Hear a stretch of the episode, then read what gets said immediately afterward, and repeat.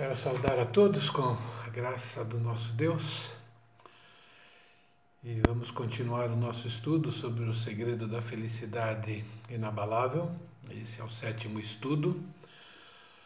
Nós, esse estudo é baseado em Apocalipse e nós vimos que para desfrutar da felicidade inabalável é preciso depositar a sua confiança em verdades bíblicas por exemplo, é preciso crer que Jesus é o Cristo, isso é, ele é Senhor, Salvador, Rei, se tornando um seguidor dele.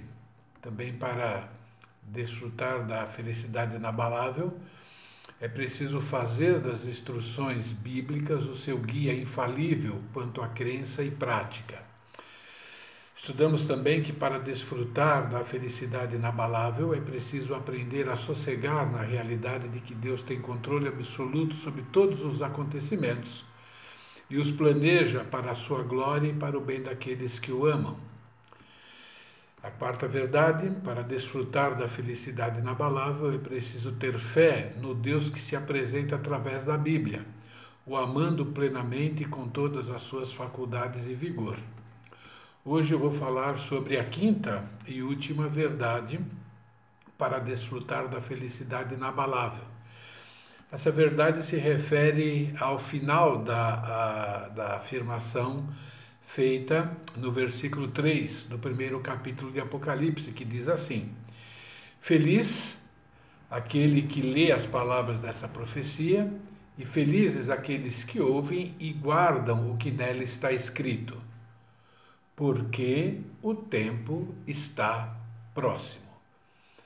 Para desfrutar da felicidade inabalável, é preciso viver diariamente, motivado pela realidade de que Jesus pode nos arrebatar no próximo segundo. Isso é, a volta iminente de Cristo aqui para buscar aqueles que o amam. Hoje eu vou introduzir o tema sobre a iminência da volta de Cristo. Hum, a nossa igreja, por exemplo, é corretamente ensinada sobre a teologia da volta iminente do Senhor Jesus Cristo. Mas a pergunta que devemos fazer para nós mesmos, ao nosso coração, é: realmente acreditamos que Jesus pode voltar a qualquer instante? Talvez uma outra pergunta é: como podemos saber se a nossa crença corresponde com a realidade dessa volta iminente no nosso dia a dia, nas nossas decisões, nas nossas ações, nos nossos pensamentos? Ah, é muito importante que nós entendamos que a Bíblia afirma que a nossa conduta, revela o que realmente cremos. Em outras palavras, nós somos o que cremos. Por isso eu costumo afirmar que tudo é teologia. Isso é, cada sentimento que o ser humano tem, cada pensamento, cada ação é uma questão teológica. Tudo que se refere ao ser humano envolve a Bíblia pois a Bíblia nos traz instruções para o ser humano em todas as áreas da sua vida. O que eu quero dizer é que, mesmo sendo salvos por Jesus, corremos o risco de crer em verdades a respeito de Deus como os descrentes creem. Isso é, uma crença meramente intelectual, só com a nossa mente ou lógica, mas não de todo o coração. Um exemplo de crer em Deus intelectualmente é o ensino na Bíblia sobre como devemos amar a Deus. Deuteronômio, capítulo 6, versículos 5 a 7 diz o seguinte: Amarás, pois, o Senhor teu Deus. Como? Diz assim: de todo o teu coração, de toda a tua alma e de toda a tua força. Essas palavras que hoje te ordeno estarão no teu coração.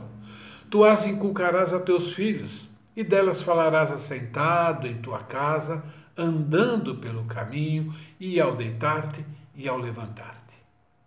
Quem ama Deus, quem ama Jesus de todo o coração, de toda a alma e com toda a força, também ama o cumprimento da sua promessa de voltar para nos buscar. Devemos reconhecer, em relação ao amor, que é algo que deve ser aprendido e desenvolvido. Isso é, ninguém ama perfeitamente.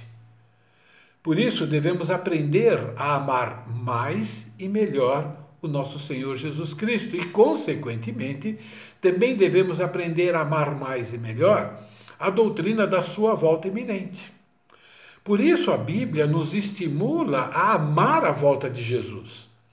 2 Timóteo, capítulo 4, versículo 8 diz assim: Já a coroa da justiça me está guardada. Uma afirmação do apóstolo Paulo a respeito de si mesmo.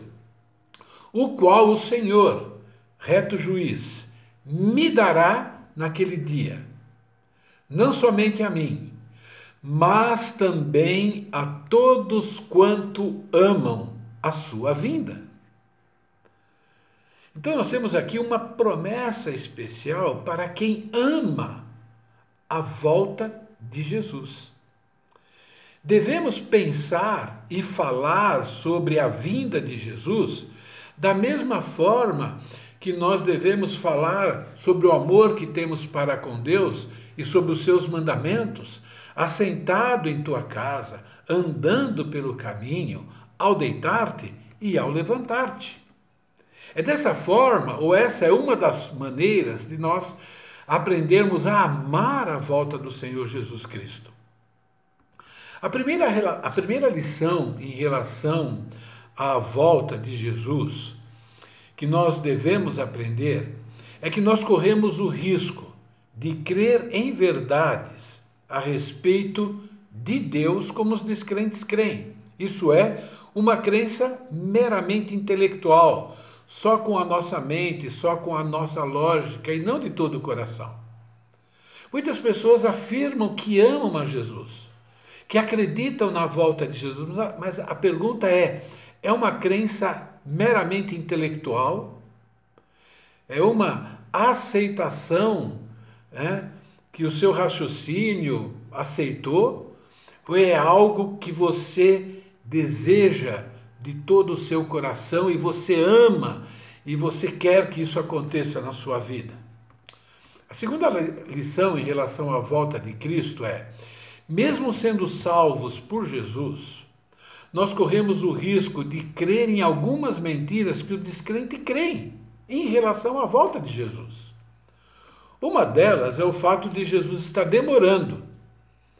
E quando as coisas demoram para acontecer, nós corremos o risco de duvidar que isso vai realmente acontecer e às vezes até negar. A epístola de 2 a Pedro foi escrita para cristãos, para pessoas que creem na volta de Jesus por causa desse, desses motivos. A epístola de Pedro nos apresenta alguns raciocínios mentirosos a respeito da volta de Cristo, e como salvos, nós corremos o risco de pensar da mesma forma e acabar crendo né, de maneira errada sobre a volta de Jesus. Segundo Pedro, capítulo 3, versículos de 3 a 14, eu vou ler o que está escrito a esse respeito. Diz assim: Antes de tudo, saibam que, nos últimos dias, surgirão escarnecedores, zombando e seguindo suas próprias paixões. Pedro aqui está profetizando algo que vai acontecer no futuro. Inspirado por Deus. E olha o que ele alega: eles dirão: o que houve com a promessa da sua vinda? Desde que os antepassados morreram, tudo continua como desde o princípio da criação. Mas eles deliberadamente se esquecem de que há muito tempo, pela palavra de Deus, existiam céus e a terra. Esta formada da água e pela água. e pela água o mundo daquele tempo foi submerso e destruído. Pela mesma palavra, os céus e a terra que hoje existem estão reservados para o fogo, guardados para o dia do juízo e para a destruição dos ímpios. Não se esqueçam disso, amados. Para o Senhor, um dia é como mil anos, e mil anos como um dia. O Senhor não demora em cumprir a sua promessa, como alguns julgam. Pelo contrário, ele é paciente com vocês, não querendo que ninguém pereça, mas que todos cheguem ao arrependimento. O dia do Senhor virá, porém, como ladrão. Lembra a expressão o dia do Senhor, ok? É aquele período de tempo num período de sete anos, no qual o livro de Apocalipse revela que vai ser derramado sobre a humanidade a justiça de Deus. E o que é que vai anteceder esse acontecimento de sete anos? A volta de Jesus para nos arrebatar ou para arrebatar aqueles que creem nele, aqueles que se arrependeram dos seus pecados. Continuando o versículo 10, então. O dia do Senhor, porém, virá como ladrão os céus desaparecerão com grandes estrondos, elementos serão desfeitos pelo calor, e a terra e tudo que nela há será desnudada. Visto que tudo isso será assim desfeito, que tipo de pessoas é necessário que vocês sejam? Vivam de maneira santa e piedosa, esperando o dia de Deus e apressando a sua vinda. Então, a vinda do Senhor para nos buscar está diretamente relacionada com o dia do Senhor para trazer justiça sobre a terra. Naquele dia, os céus serão desfeitos pelo fogo, os elementos se derreterão pelo calor. Todavia, de acordo com a sua promessa, nós esperamos novos céus e nova terra, aonde habita a justiça. Portanto, amados, enquanto esperam essas coisas, empenhem-se para serem encontrados por Ele em paz, imaculados e inculpáveis. Esses versículos nos ensinam sobre raciocínios enganosos a respeito da volta de Cristo e como os crentes devem pensar e agir em relação a essa volta. Então, esse texto traz pensamentos enganosos e pensamentos verdadeiros. Hoje eu quero falar principalmente dos raciocínios enganosos a respeito da volta de Cristo, que até os cristãos correm o risco de terem esses mesmos raciocínios. O versículo 3 e o versículo 4 fala sobre o comportamento das pessoas que conhecem essa doutrina, mas negam, não creem que Jesus pode voltar a qualquer momento. O texto diz assim: Antes de tudo, saibam que nos últimos dias surgirão escarnecedores, zombando e seguindo suas próprias paixões eles dirão: O que houve com as promessas da sua vinda? Desde que os antepassados morreram, tudo continua como desde o princípio da criação. Essas pessoas conhecem intelectualmente essa doutrina, ouviram falar dessa doutrina. Algumas dessas pessoas são religiosas porém são descrentes em relação a essa promessa que Jesus vai voltar. As palavras delas e o comportamento revelam a sua descrença. Veja o que é dito a respeito dessas pessoas: escarnecedores, que zombam, que tiram sarro, que ignoram essa promessa. E o segundo comportamento são pessoas que seguem suas próprias paixões, isso é, elas vivem de acordo com os seus desejos, desejos, na sua grande maioria, pecaminosos. Na semana passada, nós estudamos que a volta de Cristo está diretamente relacionada com o arrebatamento. Os descrentes caçoam e zombam das pessoas que creem no arrebatamento, que creem que Jesus vai voltar para tirar aqueles que o amam, daqueles que se arrependeram do seu pecado, aqui do planeta Terra, enquanto o planeta Terra vai começar a sofrer todas as consequências dos seus pecados. Esse texto nos ensina sobre alguns erros que podemos cometer em relação ao arrebatamento, isso é, em relação à volta de Jesus Cristo para nos livrar da grande tribulação. O primeiro erro, confiar na própria lógica ou apenas no que consegue ver. Versículo 4 identifica esse tipo de erro. Diz assim: Os que ouvem é, eles dirão: O que houve com a promessa da sua vinda? E agora a afirmação deles: Desde que os antepassados morreram, tudo continua desde o início da criação. Isso é, tudo continua a mesma coisa. Essas pessoas são descrentes sobre a volta de Jesus para nos livrar do derramar da justiça de Deus contra todo pecado, porque creem no próprio raciocínio, na suposta inteligência e naquilo que eles estão vendo hoje acontecendo no planeta Terra. A confiança na própria lógica é demonstrada através de duas atitudes. Primeira atitude: essas pessoas desconsideram o fato de Deus ser criador e sustentador de tudo que existe. Pedro continua: Mas eles deliberadamente se esquecem de que há muito tempo, pela palavra de Deus, existem céus e terra formada da água e pela água.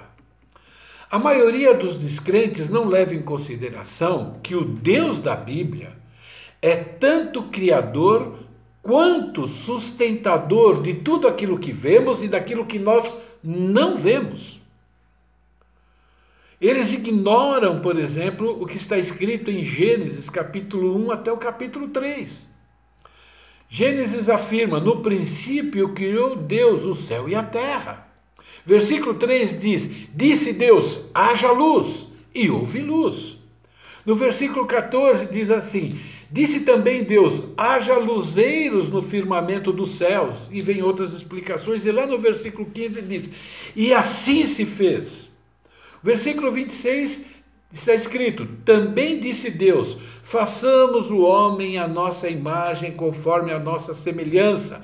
Tenha ele domínio sobre os peixes do mar, sobre as aves do céu sobre os animais domésticos, sobre toda a terra, sobre todos os répteis que rastejam pela terra. Criou, pois, Deus o homem à sua imagem, a imagem de Deus o criou, homem e mulher os criou. A Bíblia afirma que Deus criou tudo. E as pessoas que não acreditam na promessa da volta de Jesus são incrédulas em relação a essa promessa, por quê? Porque elas estão ignorando que Deus é o Deus Todo-Poderoso, que o Deus que está dizendo que Jesus vai voltar para nos buscar, para nos arrebatar, é o mesmo que criou todas as coisas do nada. É aquele Deus que criou todas as coisas apenas com uma voz de comando. A afirmação disse Deus em relação à criação. E assim se fez, é repetida nos seis dias da criação. O Evangelho de João faz a mesma afirmação quando nos revela que Jesus Cristo participou da criação do mundo. João capítulo 1, versículo 3 diz: Todas as coisas foram feitas por intermédio dele. Dele aqui se refere a Jesus. E sem ele, isso é, sem Jesus, nada do que foi feito se fez. Sei que para nós, os crentes, o que eu estou falando agora não é nenhuma novidade. Não é nenhuma novidade que Deus criou tudo do nada, que Deus criou tudo apenas da sua voz de comando. Só o homem que Deus formou de maneira bem especial, mas ainda formou do barro. O fato de Deus ter criado tudo apenas com uma voz de comando não significa que Deus não planejou toda a sua criação. Pelo contrário, revela que Deus tem uma sabedoria infinita e tem poder para cumprir aquilo que ele planejou de maneira instantânea e sem erro. Tenho acompanhado os estudos e os trabalhos do meu filho. Ele faz, cursa a faculdade de engenharia civil. Eu vejo os cálculos matemáticos, como são complexos, e o quanto ele erra ao fazer esses cálculos, ao fazer os exercícios, e logo eu penso: quanta sabedoria e inteligência é necessário para criar e manter as galáxias? O meu Deus, o Deus da Bíblia, fez isso sem cometer nenhum erro com uma simples ordem. E disse Deus: haja, produza, povoe-se. E a Bíblia diz: e assim se fez. E a pergunta que eu faço agora é: quando você lê sobre uma promessa de Deus do tipo, nunca te abandonarei, eu jamais te desampararei. Você leva em consideração o fato de que essa promessa é feita pelo único Deus, Criador e sustentador de tudo?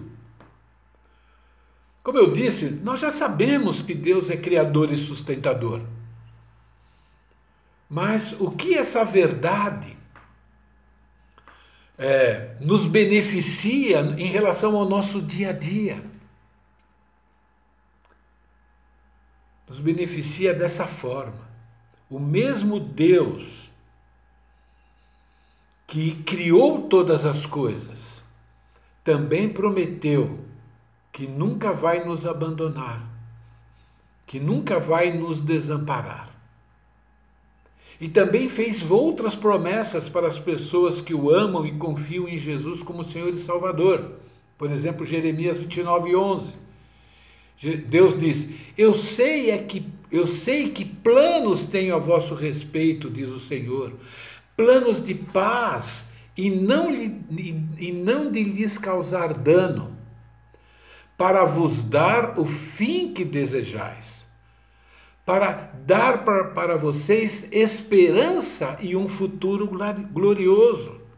Esse mesmo Deus que criou e sustenta tudo do nada, também afirmou que felizes são aqueles que lavam as suas vestes, para que tenham direito à árvore da vida e possam entrar na cidade pelas portas.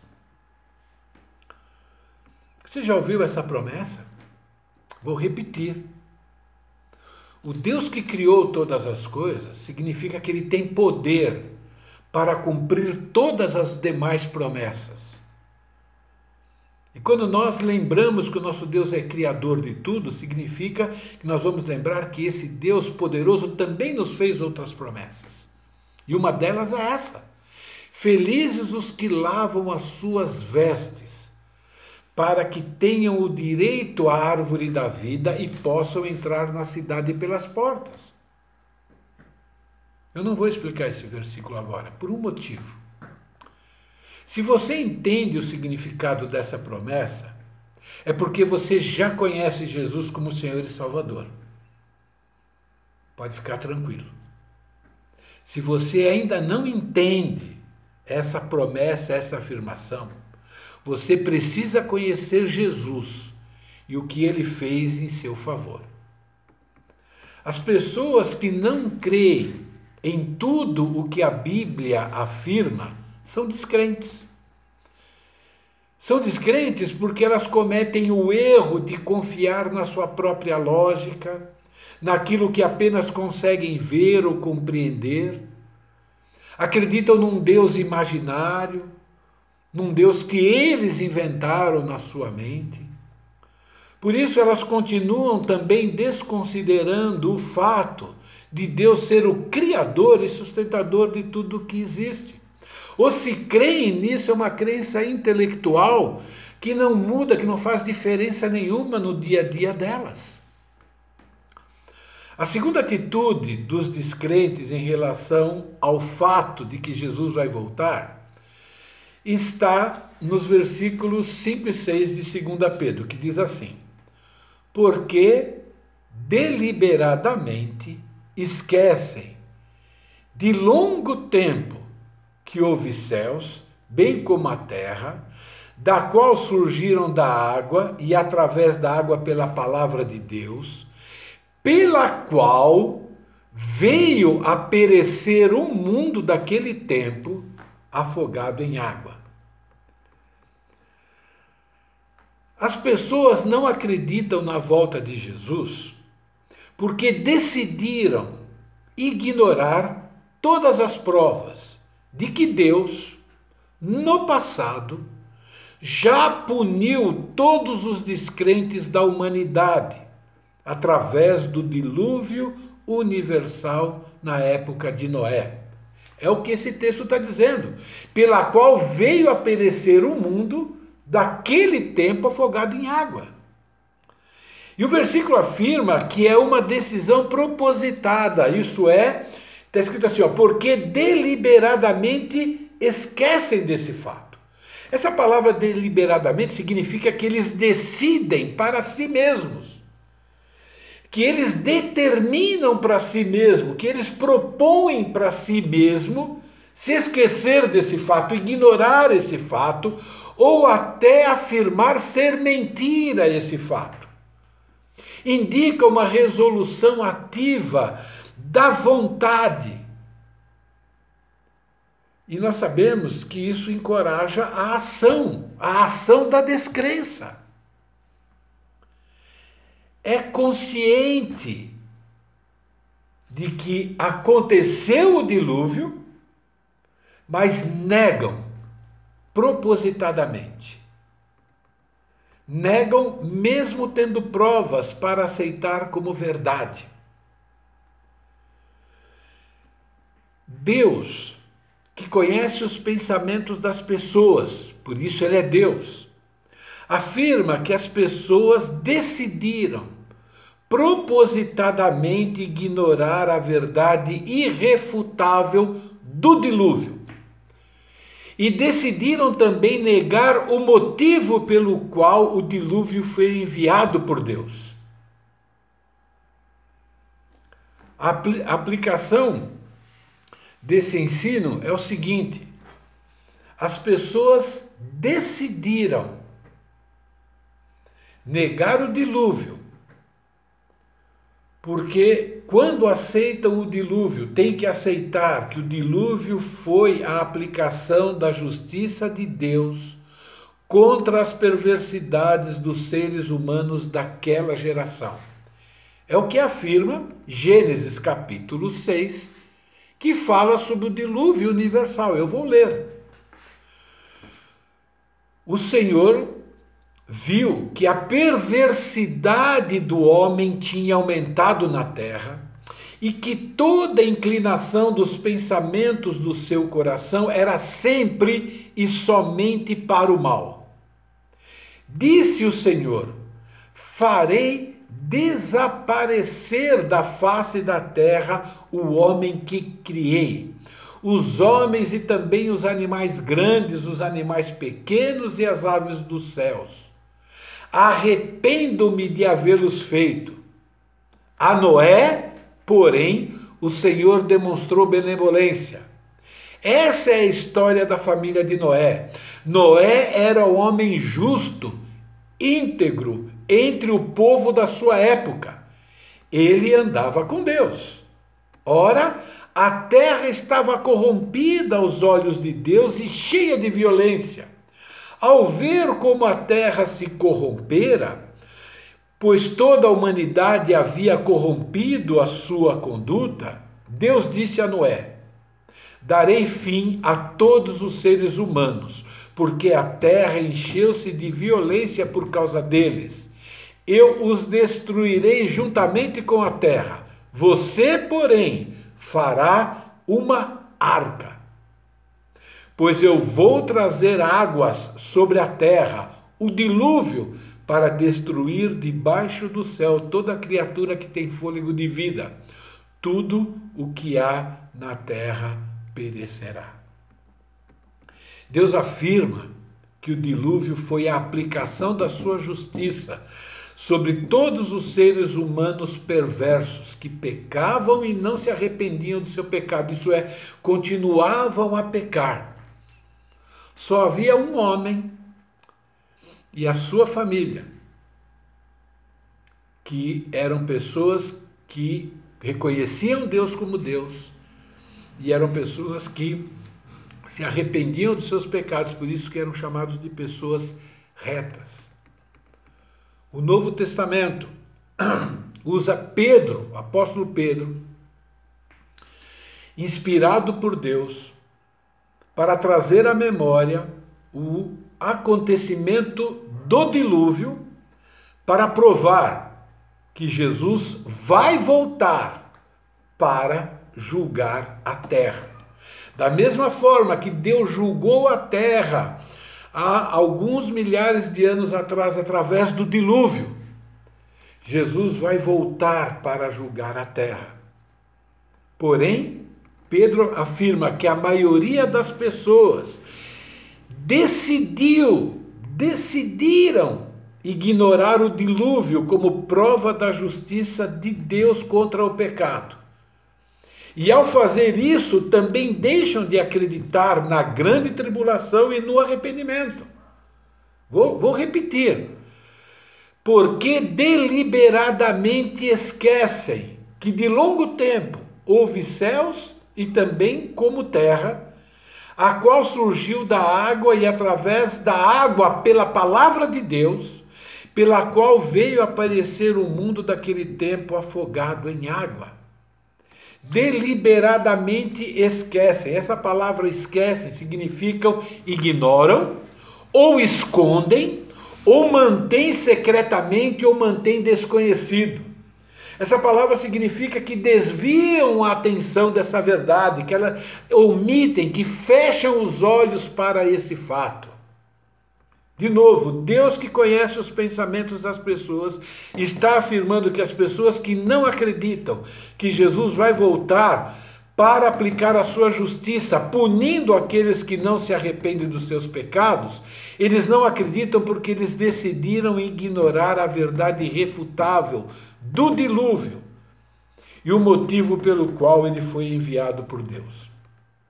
Se você sair perguntando para a maioria das pessoas, se elas acreditam no dilúvio e por que aconteceu o dilúvio, elas vão ignorar. Algumas pessoas, por não terem, vamos dizer assim, argumentos para ignorar o dilúvio, dizem: não, o dilúvio aconteceu apenas numa região, não é?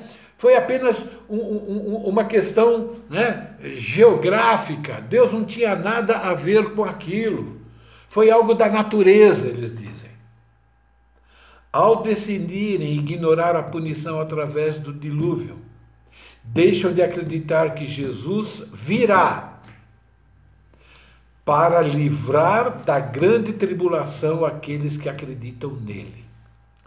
Um exemplo do esquecimento propositado e perverso sobre o dilúvio está num artigo do Instituto Cristão de Pesquisa. O artigo, o título desse artigo é o seguinte: Evidências do dilúvio bíblico. Eu vou ler. Está escrito assim nesse artigo: Muitas são as especulações propagadas em todo o mundo com a finalidade de diminuir a imagem do livro santo. Veículos de comunicação sérios, didáticos e de grande circulação esmeram-se por colocar em xeque os eventos narrados na obra literária mais antiga e de maior aceitação da humanidade, a Bíblia.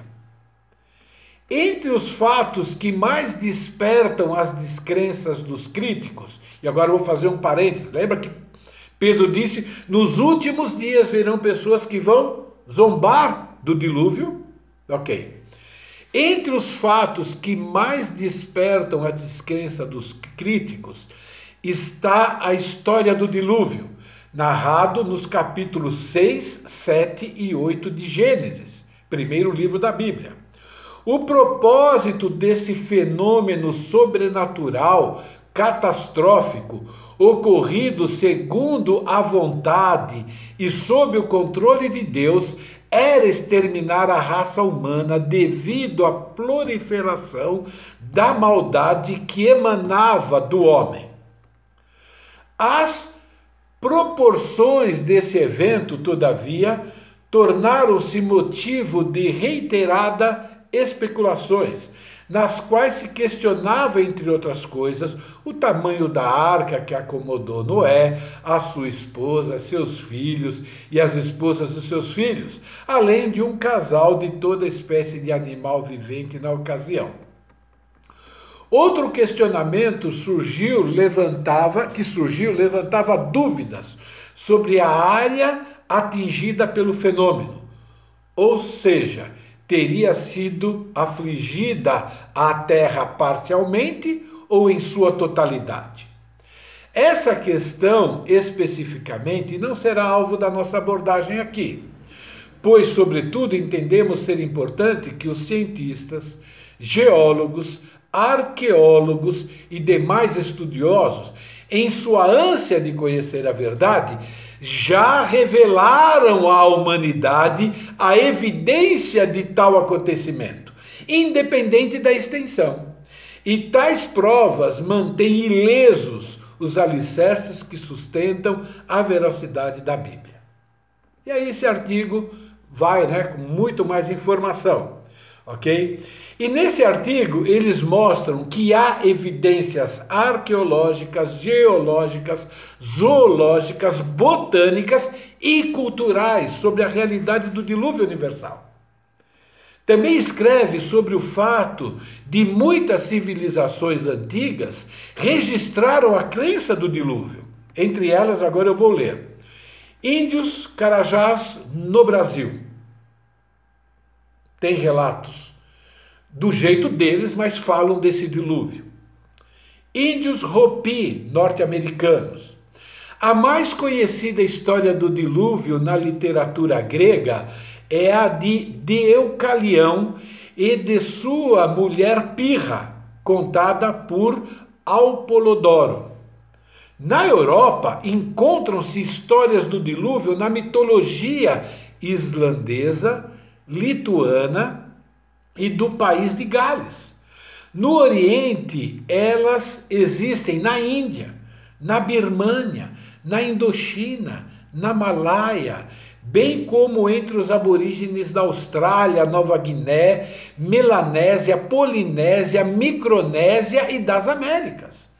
Quanto à China, sabe-se que os chineses tinham conhecimento da história do dilúvio e sofreram com o mesmo.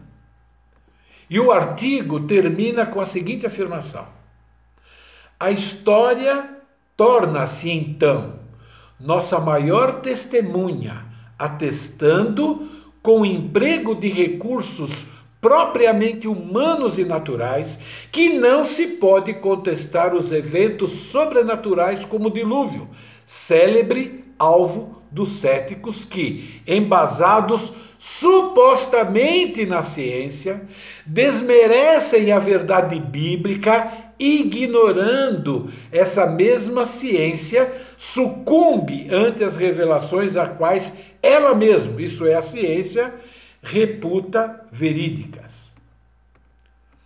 Essa é uma prova de que negar o dilúvio e a sua causa é uma ação consciente, propositada, pois há provas científicas e históricas do dilúvio. Os descrentes não consideram o fato de que Deus já puniu no passado toda a humanidade descrente através do dilúvio universal. Eles decidiram mentir ou ignorar a respeito do que está escrito em Gênesis que nós já lemos. Eles não consideram que a Bíblia afirma que o mesmo Deus que já puniu no passado toda a humanidade descrente, através desse dilúvio, também irá punir no futuro, pelo fogo, toda a humanidade descrente. Por isso que Pedro afirma, pela mesma palavra, os céus e a terra que agora existem estão reservados para o fogo, guardados para o dia do juízo e para a destruição dos ímpios. Pedro, na sua epístola, Novo Testamento, relaciona o arrebatamento das pessoas que confiam em Jesus como Senhor e Salvador com o julgamento de Deus contra os descrentes. Descrentes que não aceitarão, não estão aceitando o perdão oferecido por Deus através do sacrifício de Jesus.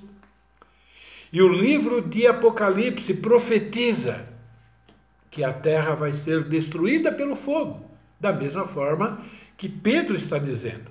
Apocalipse 16, 8 diz: O quarto anjo derramou a sua taça sobre o sol, e foi-lhe dado queimar os homens com fogo.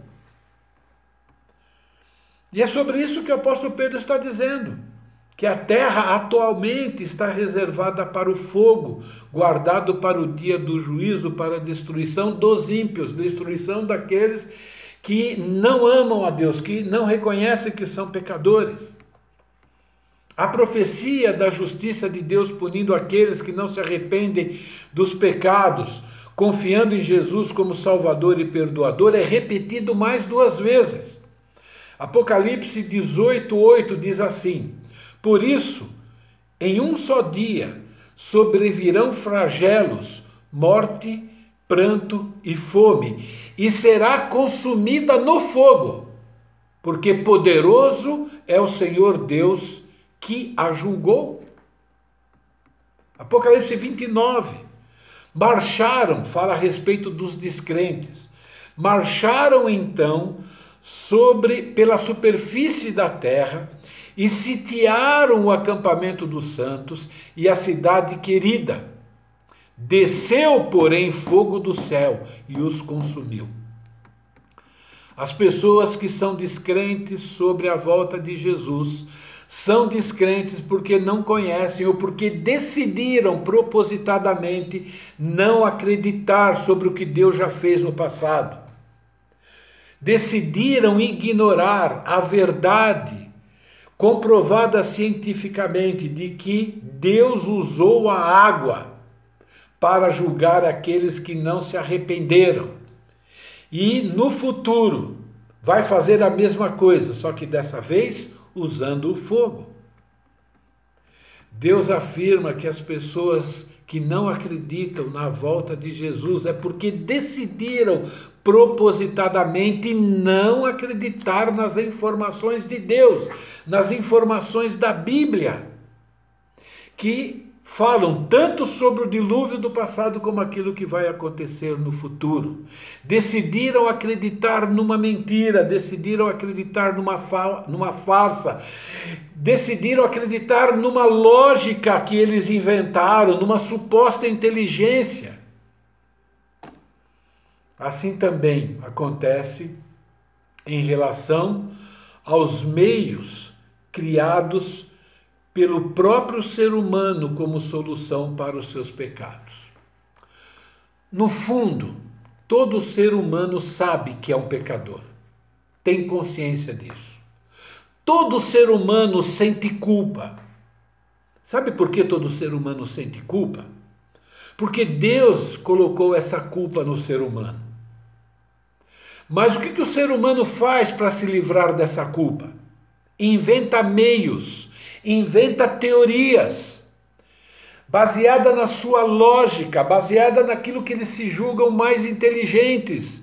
Eles criam falsas doutrinas, mentiras, porque eles não querem se submeter a Deus, eles querem continuar vivendo de maneira independente de Deus.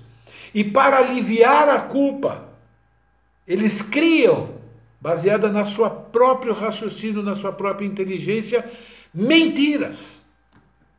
Por exemplo, a Bíblia afirma que todos pecaram e por causa disso merecem sofrer eternamente. Vou ler rapidamente alguns textos. Todos pecaram, Romanos 6, 3 é, 23 afirma. Romanos 6, 23 diz: Porque o salário do pecado é a morte. Apocalipse 21, 8 dá uma lista de pecados, covardes, incrédulos, depravados, e termina assim: O lugar deles será o lago de fogo que arde com enxofre, a segunda morte. Mas muitas pessoas, deliberadamente, decidem não acreditar nessas informações que estão na Bíblia. E agora, pela sua própria lógica, por uma suposta inteligência, criam mentiras. Mentiras do tipo: não somos tão pecadores assim. Mentiras do tipo: o meu Deus não é vingativo. Mentiras do tipo: o inferno não existe. E outras mentiras mais. Porque não querem acreditar que Jesus morreu por causa desses pecados, para poder nos perdoar dos pecados. A Bíblia afirma que Deus oferece a salvação, o céu, o perdão de graça. Basta crer no sacrifício de Jesus. Eu vou ler alguns textos. Romanos capítulo 3, versículo 23 e 24 diz: Pois todos pecaram e estão destituídos da glória de Deus. Mas observe que boa notícia!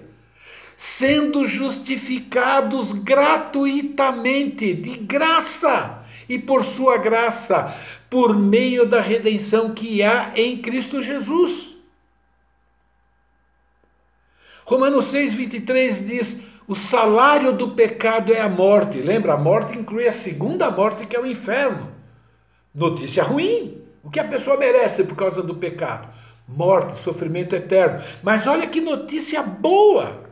Mas o dom gratuito de Deus, de graça, um presente, é vida eterna em Cristo Jesus, nosso Senhor. Mas muitos deliberadamente decidiram não acreditar nessas afirmações, da mesma maneira que decidiram não acreditar no dilúvio e o motivo pelo qual veio o dilúvio. Então, muitos deliberadamente decidiram não acreditar que a salvação é de graça, mediante um simples arrependimento. E decidiram criaram pela sua lógica, por uma suposta inteligência, mentiras. Mentiras do tipo: eu preciso fazer boas obras para merecer o céu.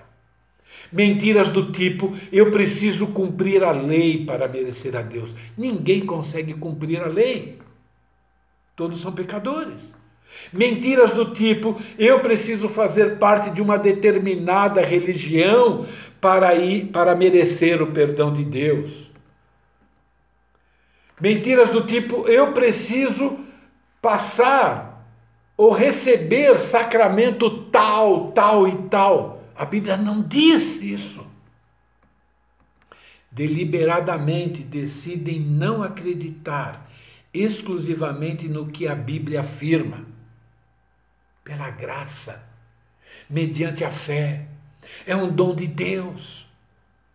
O sacrifício de Jesus é suficiente, não há nada que nós possamos fazer para merecer. Ou nós aceitamos de graça, ou vamos ser julgados e condenados. Assim como decidiram negar o dilúvio como justiça de Deus sobre a humanidade daquela época, também estão negando que Jesus vai voltar para aplicar a sua justiça sobre aqueles que não se arrependem. Você pode estar perguntando, mas o que isso tem a ver conosco, com aqueles que creem, com aqueles que já se arrependeram dos seus pecados? O que isso tem a ver com aqueles que acreditam no Deus da Bíblia e no Jesus da Bíblia? Esse texto de 2 Pedro foi escrito para os que creem. E a resposta está no versículo 8. Não se esqueçam disto, amados para o Senhor. Um dia é como mil anos, e mil anos como um dia. O Senhor não retarda em cumprir a sua promessa, como julgam alguns. Alguns salvos também já entraram nessa onda de que o Senhor está demorando. Olha que coisa! A palavra esquecimento, não se esqueçam disso, não é? Estão se referindo aos crentes. Não se esqueçam. Né? Agora, graças a Deus que nós não encontramos aqui que esse esquecimento é um esquecimento deliberado. A palavra deliberadamente não aparece aqui, aparece só lá em cima para os descrentes. Mas o que está dizendo aí? Que os crentes correm o risco de enganosamente também confiar na própria lógica por causa da demora. Começam a raciocinar. Faz tanto tempo que a promessa foi feita e ainda não se cumpriu. Deve ser lenda. Ah, se já demorou tanto, vai demorar mais outro tanto. Começam a usar a lógica própria e se esquecem de que o tempo para o Deus eterno não significa nada. Um dia como mil anos, mil anos como um dia. Pedro está dizendo que nós, que somos salvos, que acreditamos na palavra de Deus, corremos o risco de não acreditar de verdade que Jesus pode voltar no próximo segundo, que é uma que para nós passa a ser só uma crença intelectual, mas que não está lá no fundo do nosso coração, por causa da suposta demora de Jesus em cumprir essa promessa. Deus afirma que essa descrença é um engano, e todo engano, irmãos, sempre vai trazer prejuízos. Um dos prejuízos é que rouba de nós uma felicidade inabalável. Mas sobre isso, sobre essas mensagens, eu ainda vou continuar na próxima semana. A verdade é que a volta de Jesus é iminente. Isso é, pode voltar a qualquer instante. Por isso que a Bíblia afirma: Feliz aquele que lê as palavras dessa profecia, felizes aqueles que ouvem e guardam o que nela está escrito, porque o tempo está próximo. Essa proximidade, essa iminência é trazida à nossa memória porque ela é extremamente importante. Para desfrutar da felicidade inabalável, é preciso viver diariamente motivado pela realidade de que Jesus pode voltar para nos arrebatar no próximo segundo. Antes de eu dizer amém para essa mensagem. Essa é a quinta verdade que deve ser crida e vivida para desfrutar da felicidade inabalável. 2 Pedro 3:8 e 9 diz: Não se esqueçam disso, amados. Para o Senhor, um dia é como mil anos, e mil anos como um dia. O Senhor não retarda em cumprir a sua promessa, como julgam alguns. Essa é uma promessa do Deus da Bíblia, o único e verdadeiro Deus. O Deus que criou o mundo através da Sua palavra. Isso significa que o poder que Jesus demonstrou, criando e ainda sustentando o universo, será usado para nos arrebatar e nos levar para o lugar de segurança, nos livrando da punição que virá sobre todos os que decidem confiar na sua própria lógica, na sua própria inteligência, ao invés de acreditar no que Deus afirma na sua palavra. Vou repetir.